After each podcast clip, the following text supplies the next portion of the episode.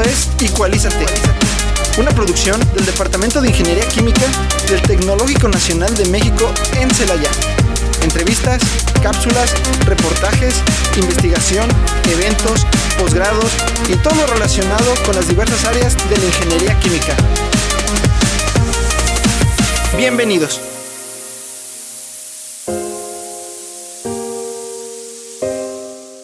Muy buenas tardes a todo nuestro eh, querido auditorio de Celaya y sus alrededores. Esto es Igualízate. Bienvenidos una vez más a esta emisión del programa del Departamento de Ingeniería Química del Instituto Tecnológico de Celaya. Los saludamos aquí a través de la, de la señal de XHITC, la este, la voz educativa y cultural de la radio. Y bueno, este, en esta emisión de Igualízate, pues me acompañan ya las que van a ser nuestras locutoras todo el próximo semestre. Este, Natalia Cruz. Hola Natalia. Hola, hola, muy buenas tardes a todos. Y bueno, y la otra Natalia que ya nos venía acompañando desde hace dos programas. Hola Natalia, ¿cómo estás? Hola, muy buena tarde a todos. Espero que estén disfrutando de esta linda tarde. Y bueno, pues el día de hoy este nos acompañan también aquí en cabina el, el doctor Eleazar Escamilla. Hola doctor, muy buenas tardes. buenas tardes a todos. Sí. Muy buenas tardes. Y Con mucho gusto, aquí, aquí estoy. y bueno, antes de pasar con el doctor Eleazar, que ya está muy dispuesto para la entrevista, que el doctor Eleazar es profesor del Departamento de Ingeniería Química y hoy nos va a estar platicando sobre su área de investigación. Vamos a hablar primero de su desarrollo curricular, este y luego nos va a estar platicando sobre fitohormonas. Eh, bueno, ya más adelante nos platicará él qué es eso y qué es lo que hace al respecto. Este, antes les vamos a pasar algunos anuncios de algunas noticias que tenemos importantes para compartir con ustedes y bueno, aquí las este la- las Natalias me van a ayudar con, con esta parte. Sí, bueno, este, recordarles a, a todos los linces que la campaña de credencialización pues, puedes renovar o reportar tu credencial del 11 al 15 de septiembre con un 50% de descuento de 10 a 13 horas. eh, en la ca en, pagas en la caja y tomas eh, y la toma de foto en el centro de cómputo. Así como también los invitamos al diplomado en Ciencias de Datos del Tecnológico Nacional de México.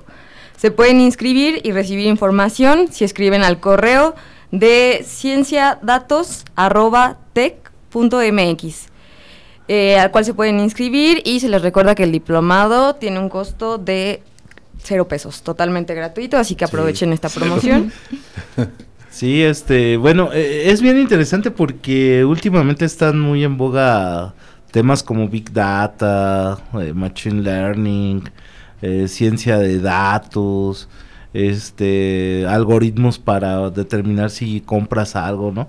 Este, entonces, pues los invitamos a que participen en este diplomado eh, que está ofertando Tecnológico Nacional de México. Es totalmente en línea, entonces lo pueden tomar en forma virtual. Eh, y bueno, el, correo se lo repetimos, es deep-ciencia de datos arroba tecnm.mx. También si ustedes ingresan a la página de Facebook del Tecnológico Nacional de México o del Tecnológico Nacional de México en Celaya también pueden ingresar. Eh, es abierto a todo público, entonces cualquier persona que esté incluso en nivel preparatoria puede tomar el diplomado y tiene valor curricular. Entonces los invitamos a que participen. Y también ya está abierta la convocatoria de nuevo ingreso al posgrado de Ingeniería Química. Eh, todos los estudiantes interesados en ingresar a los posgrados en Ciencias en Ingeniería Química, en maestría o en doctorado, pues los invitamos a que se acerquen al departamento para solicitar información sobre documentación y fechas importantes para que puedan ingresar en el mes de febrero. Eh, recuerden que no es necesario que sean eh, eh, exclusivamente ingenieros químicos, estamos abier- abiertos a trabajar con estudiantes que hayan cursado carreras afines como bioquímica, ambiental, eh, química pura, eh, también estudiantes de otras áreas de ingeniería como mecánica. Eh, pueden ingresar sin problema a nuestro posgrado. Recordarles que es uno de los posgrados más altamente puntuados en el Sistema Nacional de Posgrados de CONACYT. Eh, antes teníamos lo que se le llama competencia internacional, ahorita somos este categoría 1 en el nivel de posgrado, lo cual significa que tenemos la más alta prioridad en cuanto a otorgamiento de becas a nivel nacional. Esto porque es un posgrado de los más importantes en ingeniería química a nivel nacional. Eh, y bueno, pues eh, la invitación es que se acerquen al posgrado y que pues se inscriban a la maestría o el doctorado el próximo semestre. Este, bueno, estamos con el doctor Eleazar Escamilla. Doctor, bienvenido. Bienvenido a este tu espacio.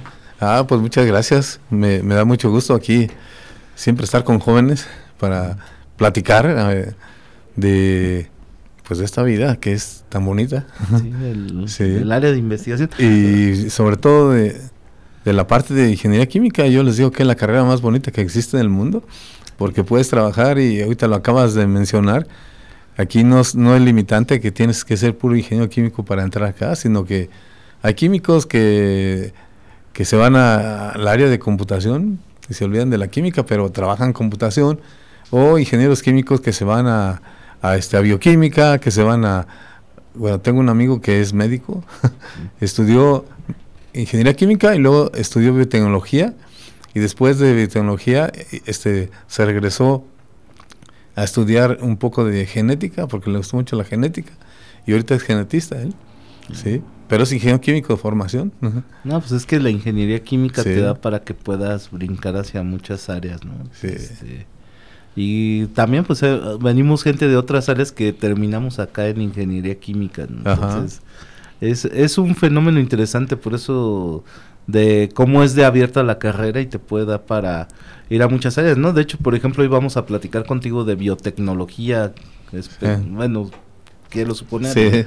Este, bueno, antes de pasar de lleno a, este tema, ¿nos podrías platicar sobre ti? ¿Qué estudiaste? ¿Dónde estudiaste? Ah, ¿Cuánto tiempo llevas aquí en el tecnológico? Porque ahorita platicamos de que aquí, por ejemplo, a, papá de Natalia tú le diste clases, ¿no? Por ejemplo. sí, pues mira, eh, yo aquí estudié técnico laboratorista, igual que esta niña. Sí, una carrera muy completa que estaba salías como técnico, pero eh, para ser técnico, antes podías hacer el bachillerato en dos años. Aquí en dos años y ya podías entrar a profesional. Pero había la opción de hacer un año más y salías técnico laboratorista. Entonces yo estudié técnico laboratorista. Y de tal grado que me gustaba tanto la química que me contrataron, por eso entré a trabajar. Y yo le daba clases a los de tercero, yo iba en segundo. Entonces este, les daba clases de química. Entonces salí de técnico laboratorista aquí en Tecnológico y después de técnico laboratorista entré en ingeniería, antes se llamaba ingeniería industrial en química. Bueno, le ponían la palabra opción en química, porque eran las ingenierías industriales era ingeniería industrial en opción mecánica, opción este, producción, así se llama la industrial, se llama ingeniería industrial en producción, ingeniería industrial en química, que eran las carreras que estaban cuando yo empecé. Sí. Y entonces este, ahí estudié esa carrera, me siguió gustando la, la química, mucho la química. Le decía a Tania que lo que yo aprendí en técnico laboratorista, pues me daba gusto en, en, en, ingeniería industrial porque, bueno, en opción química, porque ya sabía química y muchos no sabían. Entonces, incluso el, profesor casi siempre, a ver, tú mejor explícales, me decía a mí. Y no estoy presumiendo, sino que lo que aprende uno ahí eh, nos daban muy buenas bases y eran muy exigentes los profesores.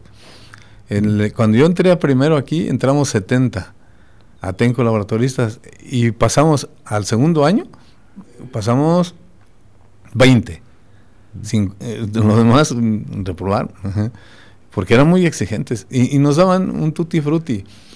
Yo llevé anatomía, llevé microbiología, este, llevé microbiología industrial, aparte de, las matemáticas, eh, el, que nos daba matemáticas era muy exigente, muy exigente.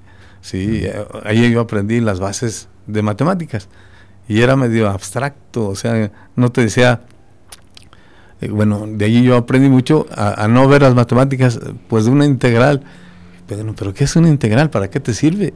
¿Sí? La derivada, ¿para qué te sirve? Porque luego te aprendes todas las fórmulas, un formulario ahí para, para resolver, pero ¿dónde las aplicas? Y lo sigo, ese criterio lo sigo haciendo yo en mis materias. De hecho, Lucy, hay problema, ¿no? Bueno, ahorita como charla entre profesores sí tenemos problema con la conceptualización, ¿no? De que los muchachos a veces no saben realmente cuál es el significado de una integral o de una derivada, ¿no? sí. y, que lo entiendan propiamente qué es, ¿no? dentro de la parte geométrica y y no nada más que lo hagan como por formulazo. Y creo que luego ese problema lo tenemos en todos los niveles, ¿no? Por eso la gente luego se le dificulta matemáticas porque nada más lo ve como algo que es difícil de hacer, pero no entiende que tiene que ver con su cotidianidad, ¿no? Así es, sí, sí. Sí, bueno, entonces luego ya, cuando yo iba en el último semestre, salió una convocatoria de becas de la Rotary International y, este y había un concurso para una posible beca de irte a estudiar en Europa.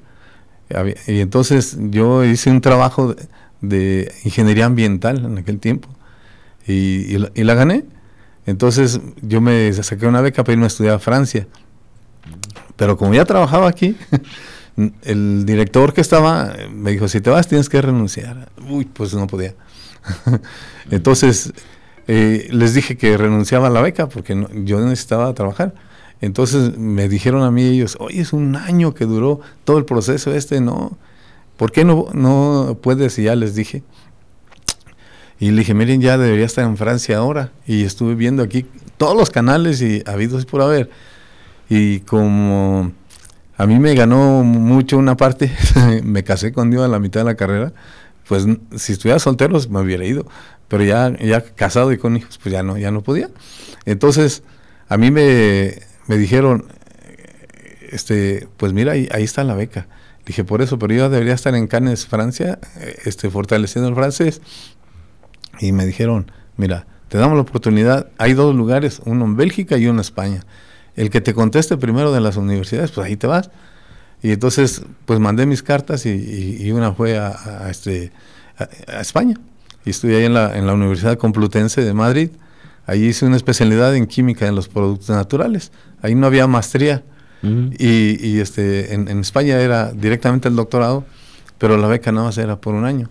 Y todavía me quedé un año y medio más. ¿sí? Y, y, llevé unas materias del doctorado en ese tiempo porque pues se me hacía como que las materias que estaba llevando eran, eh, no eran fáciles porque yo le entré a la, a la química orgánica, pero ahí es, la carrera químico-orgánico. Y aquí yo llevé dos semestres de química orgánica, pero llevaba buenas bases de, bachillerato. Y entonces le entré allí, pero tenía yo tiempo. Y entonces me contraté con un profesor y entré a, a, investigar y entré en contacto con, con química de los productos naturales. Ahí entré. sí. Bueno, hemos conocido eh, su trayectoria eh, ya más de 30 años, ¿verdad? O, ¿Aquí? Ajá, bueno, en todo lo que viene siendo ah, su trayectoria. Bueno, aquí, aquí trabajando llevo 52. 52 años. 52 años. ¿Qué cambios ha, habido más notorios aquí en el tecnológico? Mm. bueno, primero creció. Eh, precisamente el director me va a correr, ya no está. Pero el director, el director que estaba en ese tiempo, él decía que el tecnológico no iba a crecer. Y yo le decía, sí va a crecer, señor director, sí va a crecer, y mucho. Y es que todas esas universidades que se pusieron aquí a un lado, era, era baldío.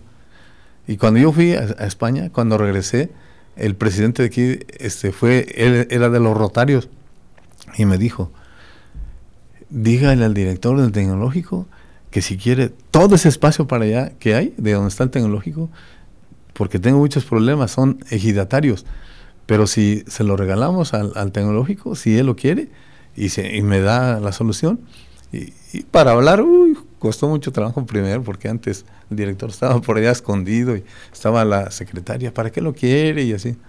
Y ya me dejó entrar y le dije, y ya me dijo él, es que el tecnológico no, no, no, no necesita ese espacio ya está, ya quisiéramos llenar aquí. Entonces fue mucha tristeza porque ya estuviera, el campus 2 estuviera pegado hasta allá. Pero, ¿a, qué vengo con eso? Entró un cambio porque empezó a ser la, una escuela muy buena, muy buena, sí, venían de muchos lados del país a estudiar y en, las, en las diversas, en las diferentes carreras.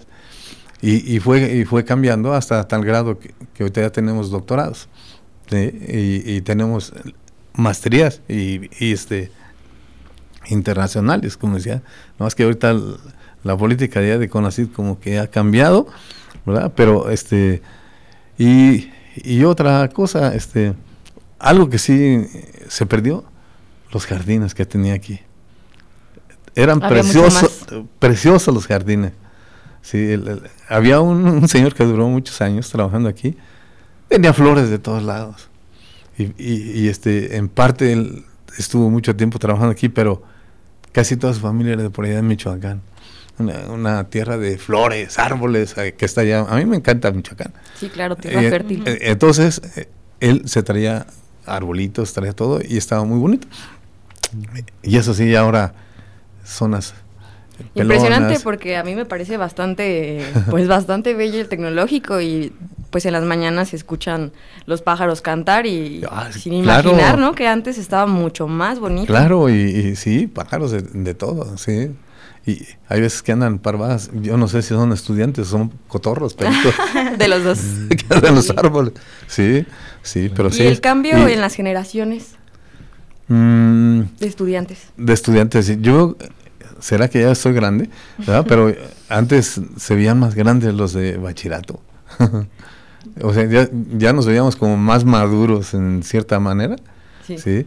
Y ahora ya bien chiquitos, ¿sí? Bien, bien chiquitos. Ya, ay, que ya, y ahorita tengo ahí en, reactores unas que les digo, aquí, aquí no es prepa. sí, pero, y cambios, pues antes nosotros usamos reglas de cálculo para hacer nuestras operaciones, ahora tienen, pues ya hasta con el celular, pero, pero este, las computadoras, eh, aquí cuando yo iba en tercero de, tercer año de, de ingeniería, compraron la primera computadora IBM que ocupaba un espacio más grande que todo esto. Y todos los programas los teníamos que hacer y, eh, en, unas máquinas y poníamos unas tarjetas y allí lo, ahí lo ibas escribiendo, hacía hoyitos, el sistema binario. Entonces, esas tarjetas, tenías tu bloque de tarjetas y los llevabas a la encargada y los pasaba. El lío es de que a veces te equivocabas. El lenguaje que llevábamos nosotros era Fortran, entonces te equivocabas en, en, alguna sentencia o algo del, del programa, el algoritmo no era no usamos tantos algoritmos como ahora.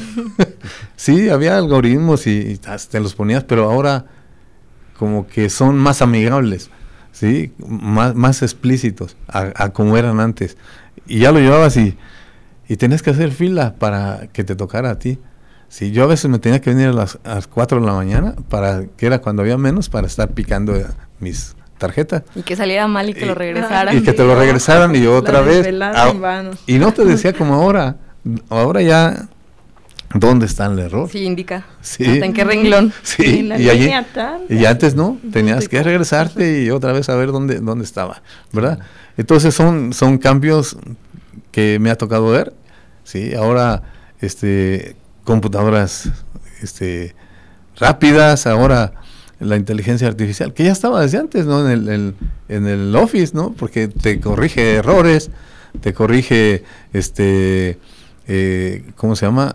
A veces te cambia las palabras que tú estás poniendo en, la redacción, pues es ya de inteligencia artificial, ¿verdad? Claro. Pero, en fin, así es. Doctor, platícanos acerca de de tu área de investigación.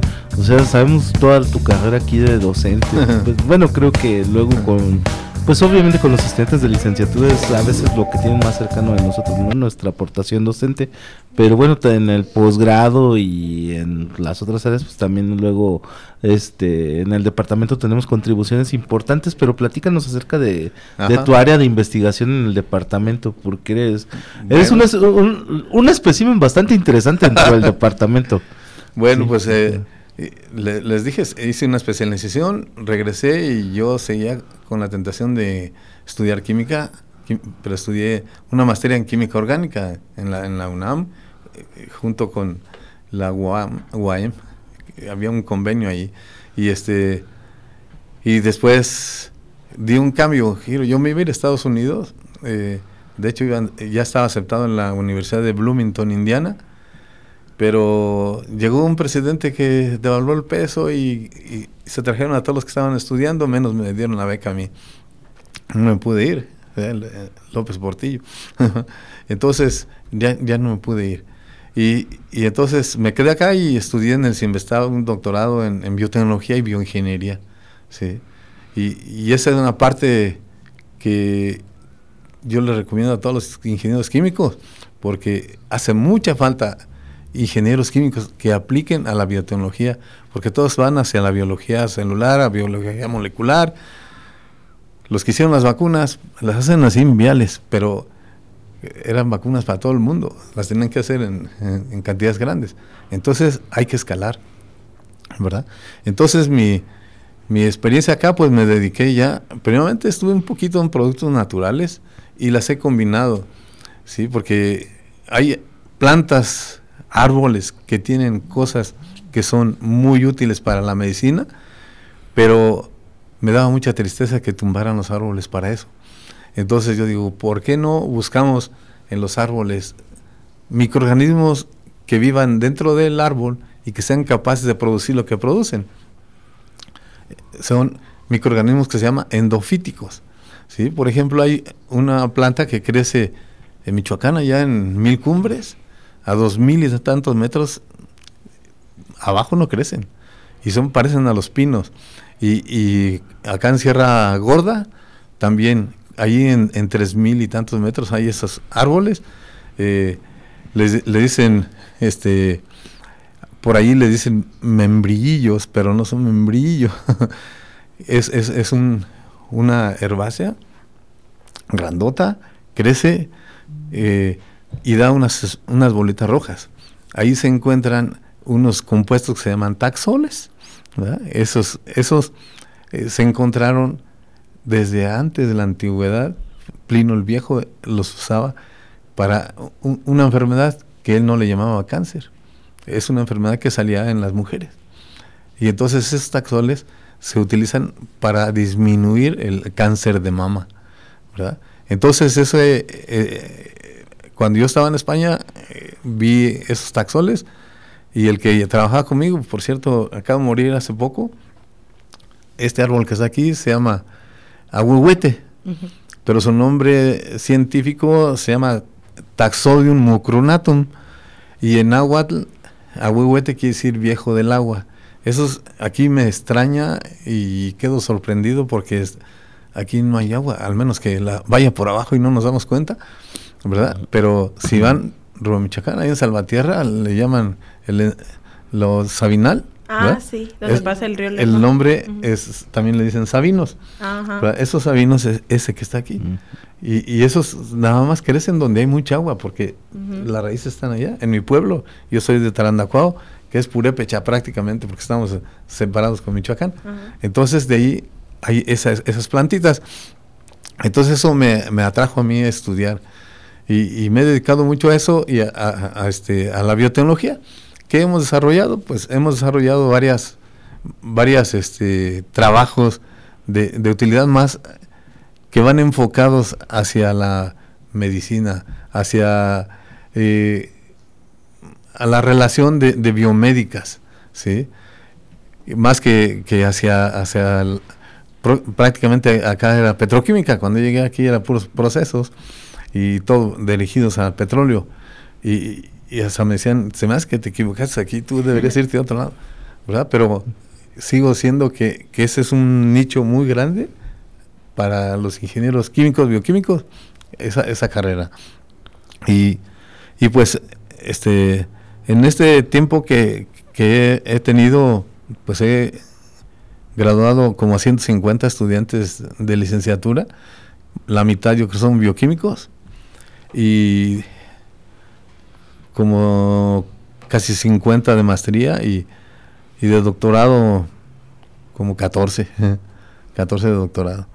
Y entonces los temas todos van enfocados a eso. Una parte, lo que yo presenté para ganarme aquella beca fue de ingeniería ambiental, porque yo me daba tristeza que pasaba una, un arroyo por aquí, por donde va la vía grande, y, y ahí salía el agua negra. Y, y, yo decía que por qué no tratar esas aguas para que, que estuviera limpia. Y me decían que antes, antes no estaba así. Y, y también todas las empresas a donde yo iba, toda su agua la tiraban.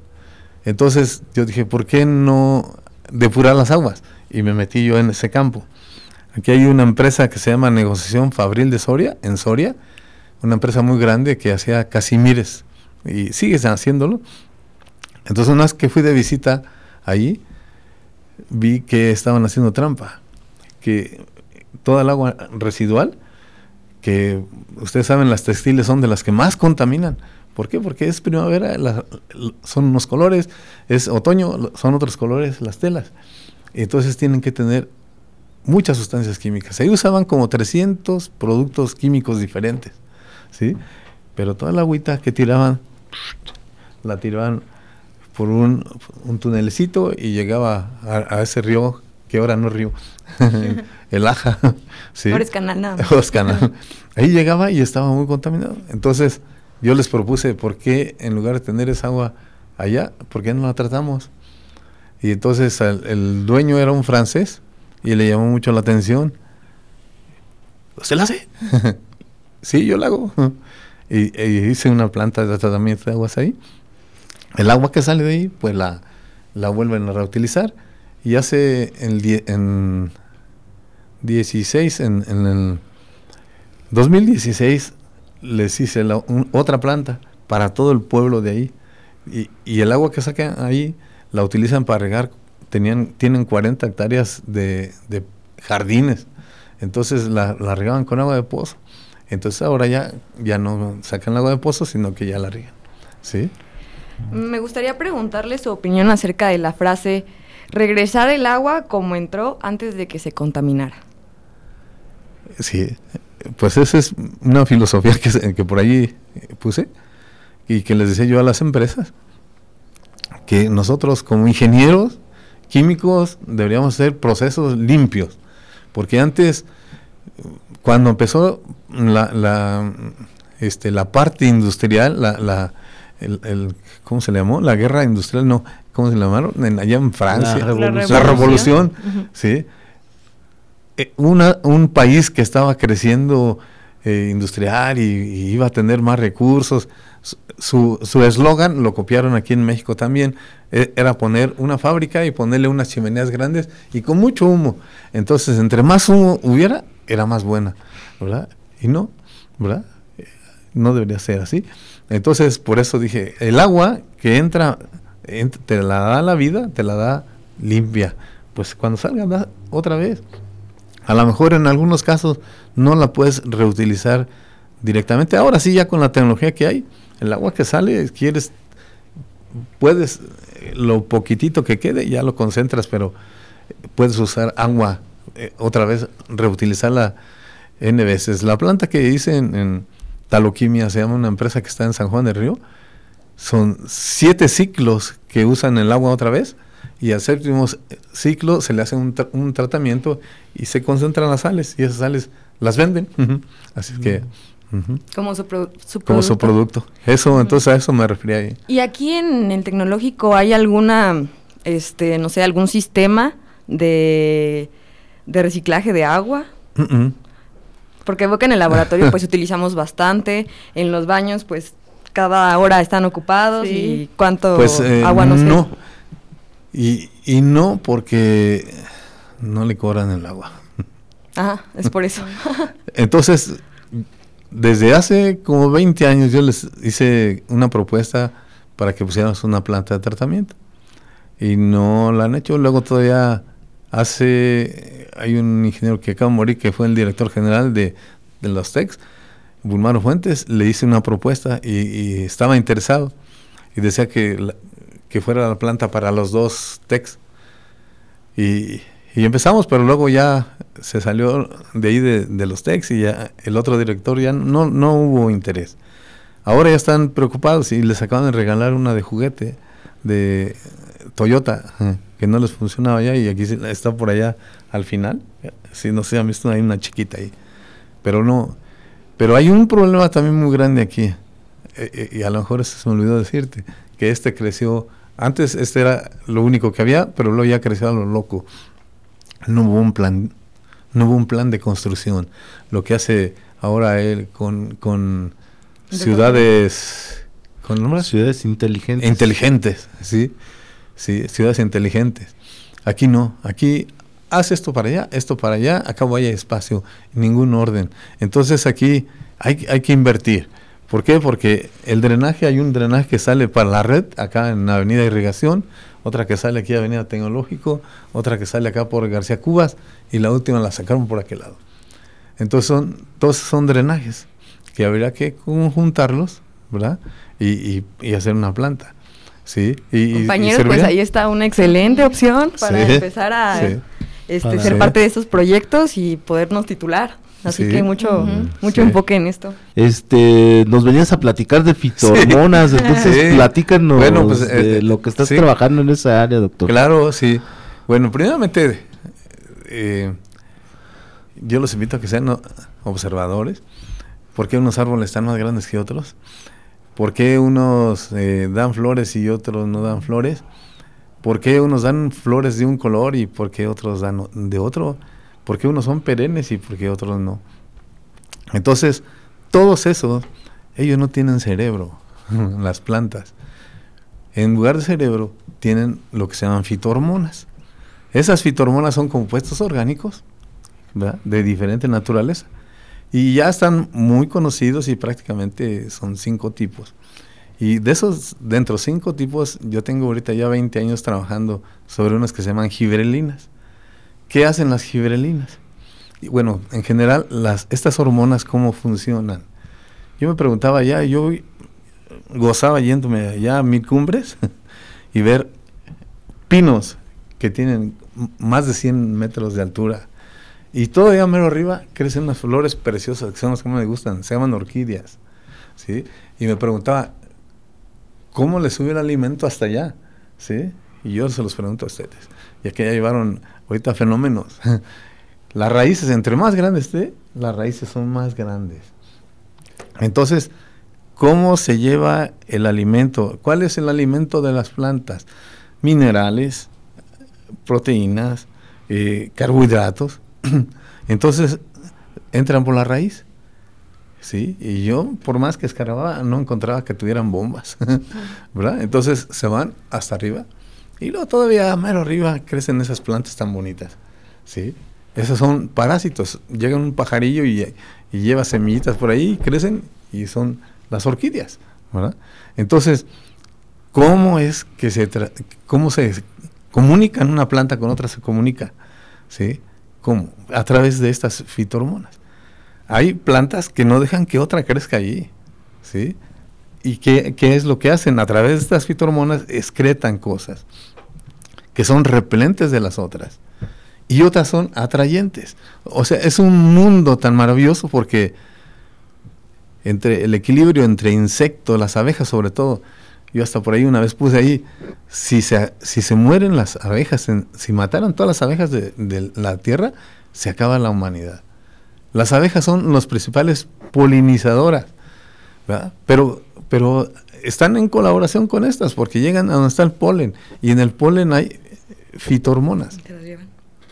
Y se las llevan para otro. ¿Y, y cuál es la función de las fitohormonas?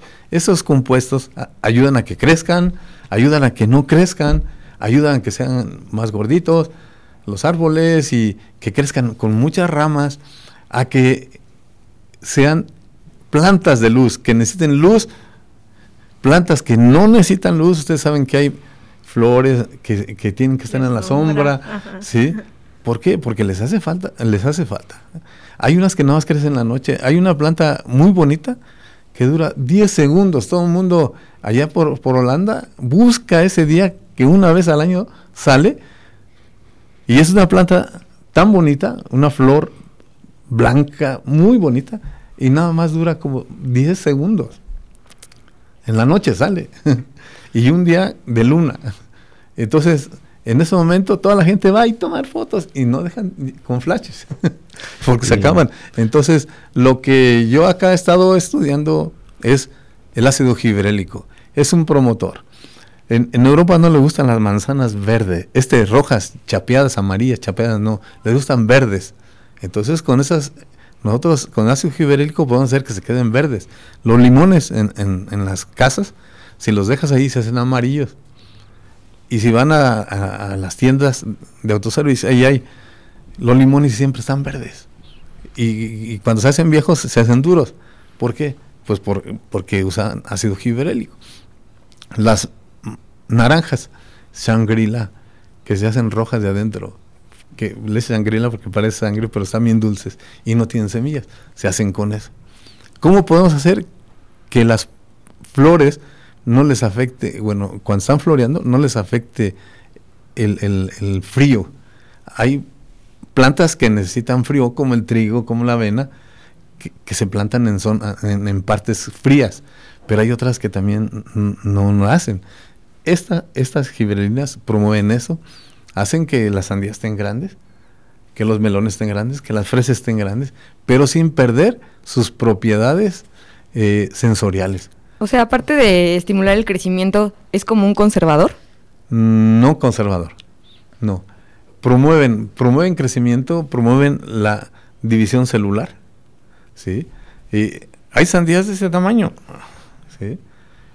Pero hay unas que se llaman citoquininas, que también son fitohormonas, también crecen así, pero es mucha agua lo que tienen y están muy desabridas. Y las gibrelinas no. Las gibrelinas siguen igual, o sea, sus propiedades sensoriales. Unas fresas grandotas, unas que traen de Estados Unidos, que son de invernadero, así grandotas, pero las pruebas, y pruebas una de Irapuato, ahorita quien le gana más acá, acá en Michoacán, acá en, en Zamora, Zamora. y, más para acá, por cerca de Marabatío, Michoacán, ahorita ya están muchas fresas y, bien dulces. sí. Entonces, todo eso se pueden controlar con el ácido gibrélico. Y eso no es un, eh, un agente que altere el, sistema. Las plantas solitas lo producen. Entonces lo que hacen nada más son estrategias, lo que hacemos es ponerlas en los momentos adecuados. Si está floreando, le pones y se amarra al fruto y crece. Las manzanas rojas, todas esas. Entonces, la caña, en una estancia que yo estuve en Cuba, este, lo probamos en, 40 hectáreas de caña de azúcar, ¿sí? Como ellos son, ese es su, modus vivendi, el azúcar. Entonces cuando lo plantamos y le pusimos ácido gibrélico, cuando ponen las, los canutos a, enterrar y empiezan a salir las plantitas, y hubo un 3% de aumento en la concentración de azúcar. Los canutos están más gordos, un poquito más largos. O sea, aparte de, de incrementar este, en la industria alimentaria como la caña de azúcar, también en la biotecnología, ¿no? Porque es muy usada. Sí. Como que te ayuda a caracterizar, ¿no? Como si tú, o sea, la planta de por sí es así, pero pues como que ayuda a aumentar esas propiedades que nos dan las plantas. ¿Qué es lo que hay que hacer? Conocer cómo funcionan. Sí, sí, cómo funcionan. Porque hay algunas, no sé si han visto, los japoneses les gusta eso. Plantas naranjas chiquitas, este, pepinillos chiquitos. Los bonsai. Todos chiquitos. Le ponen, se llaman este, citoquininas, Y, eso, esos citoquininas hacen que no crezcan, ¿sí? O sea, dentro de, las fitohormonas, unas ayudan a que crezcan, otras que se dividen las células. lo interesante es cómo se comunican. Cómo se comunican. Tienen un orden. Otra vez no tienen un cerebro. Aquí, si, si tengo una herida aquí, hay una, una señal y que hace que la fibrina que estaba en stand-by se, se dispare y son 36 reacciones para llegar a donde está la herida. Así como en una empresa, hay una fuga de, de guachicola aquí. Entonces, en, en ese Muy momento, eh, tienen que ir a parar o lo que sea. No, aquí, si tengo una herida, solas. van 36 reacciones ¿sí? hasta llegar a fibrina. Y ya se es como el cola loca, ¡pum! te tapa. Bueno, Sí. este, pues ya, Ya, digo, perdón, ya ya. estamos llegando al final del programa. Elias, algo que quieras concluir muy rápidamente para nuestro auditorio. Pues mire, de, de la naturaleza se aprende mucho. Observen la naturaleza. Pregúntense, porque yo aquí a mis estudiantes sí les hago así. ¿Dónde tienes el riñón? Y algunos no saben dónde tienen riñón. No saben ni lo que es el píloro.